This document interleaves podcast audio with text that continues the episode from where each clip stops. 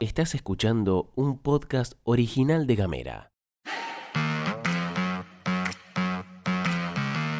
Hoy es viernes 5 de agosto y tenemos varias cosas para contarte. Detectan maniobras de evasión por mucha guita. Laburantes de Digital y Tecnosur tienen su primera audiencia en el ministerio. Se viene el fin de Conmercados y propuestas culturales. Bienvenidas, bienvenidos y bienvenides. Información Editorial. y buena onda. Las noticias en 10 minutos o menos. La pastilla de Gamera. Gastón Lodos. Flor Vaso. ¿Y vos?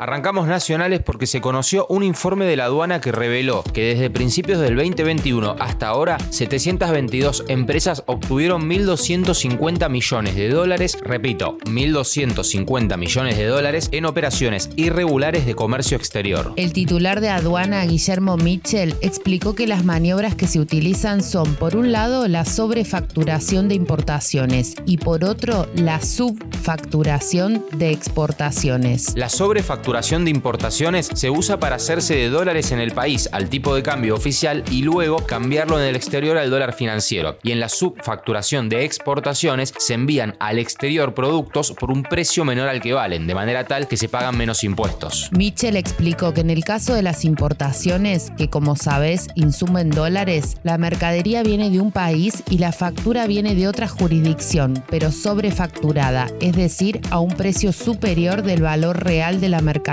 Como ejemplo de estas operaciones, el funcionario de aduana recordó el caso de Tierra del Fuego, donde una empresa declaró la importación de placas de video cuando en realidad se trataban de productos de bajo valor sin circuitos integrados, solamente aluminio, es decir, chatarra electrónica. Por último, y para graficar que cuando nace un mercado, nace una maniobra, uno de los casos de subfacturación de exportaciones fue de litio por parte de una empresa en el norte del país. Hubo audiencia en el Ministerio de Trabajo con representantes de los trabajadores y trabajadoras de las empresas Digital Foguina y Tecnosur. Esta fue la primera reunión formal después de 14 meses de inactividad. Según publicó el portal Amigo desde las bases, los empresarios manifestaron a través de Zoom que están esperando inversionistas para poder ver de qué forma le hacen frente a la deuda que tienen. Por supuesto, los laburantes y después de tantos meses de abandono ya no tienen margen para esperar. Marcos González, uno de los laburantes, comentó que lo único que plantean los empresarios es que su intención es poder pagar, poder vender la empresa en algún momento y que podamos seguir trabajando, pero mientras tanto seguimos a la espera. González informó que se acordó una nueva audiencia para el 22 de agosto, donde evaluarán qué avances tenemos y qué novedades podemos llevar a los compañeros. Por lo pronto, ninguna definición. Desde este micro informativo seguimos viendo cómo le podemos buscar la vuelta, aunque sea un poquito a la inflación. Atención porque la semana que viene seguramente se van a conocer los números de julio y no van a ser para nada bajos. En esa línea te contamos que mañana en Río Grande habrá una nueva edición de El Mercado en tu barrio. Se va a hacer de 11 a 21 horas en el Polideportivo Malvinas Argentinas, en Camilo Giamarini 3419. Habrá productos de carnicería, dietética, panadería, heladería, verdulería, pescadería, productos y más de 80 emprendedores y artesanos con precios populares. En el caso de la ciudad capital, hoy y mañana el mercado concentrador va a estar en el barrio Felipe Varela de 11 a 19 horas en el centro comunitario que funciona en Tehuelches 1481. En esta oportunidad, sin la presencia de emprendedores locales, con el foco puesto en la sección alimentos. Vamos con dos de la agenda cultural para este fin de. En primer lugar, una data que nos pasó Sidney, oyente de la pastilla a quien le mandamos un abrazo. El Museo Foguino de Arte inaugura mañana la muestra Orgullo. para la que se convocó a artistas de las diferentes ramas con la idea de hacer una apuesta colectiva centrada en la reivindicación de derechos de la comunidad LGBTIQ. La inauguración será entonces mañana, sábado 6, a las 19 horas, con una noche de música, poesía y artes visuales. En Ushuaia, también mañana, pero a las 23, se va a estar presentando Ignacio Boreal, amigo de esta casa, con su recital Relatos del Frío. En su show, este chabón hiper talentoso va a compartir canciones de su repertorio de historias y sentimientos fueguinos con una puesta en escena hiper climática, un hombre y su guitarra. Es buenísimo el show. Esto será en la nueva sala de Onérico Sur en el segundo piso del shopping Paseo del Fuego.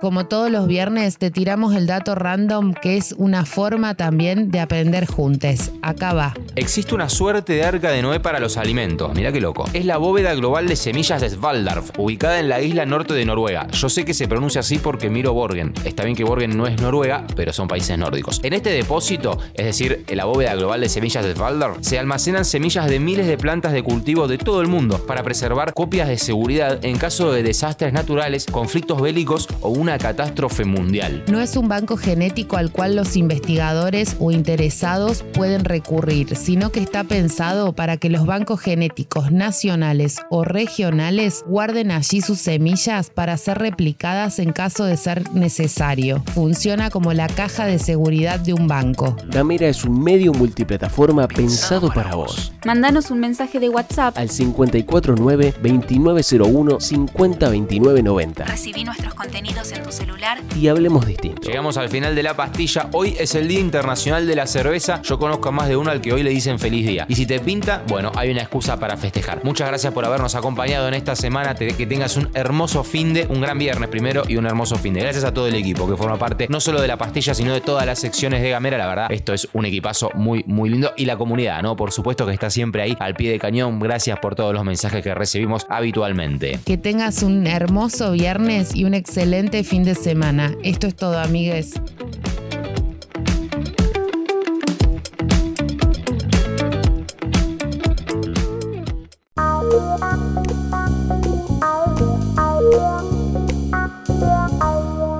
Estás escuchando un podcast original de Gamera.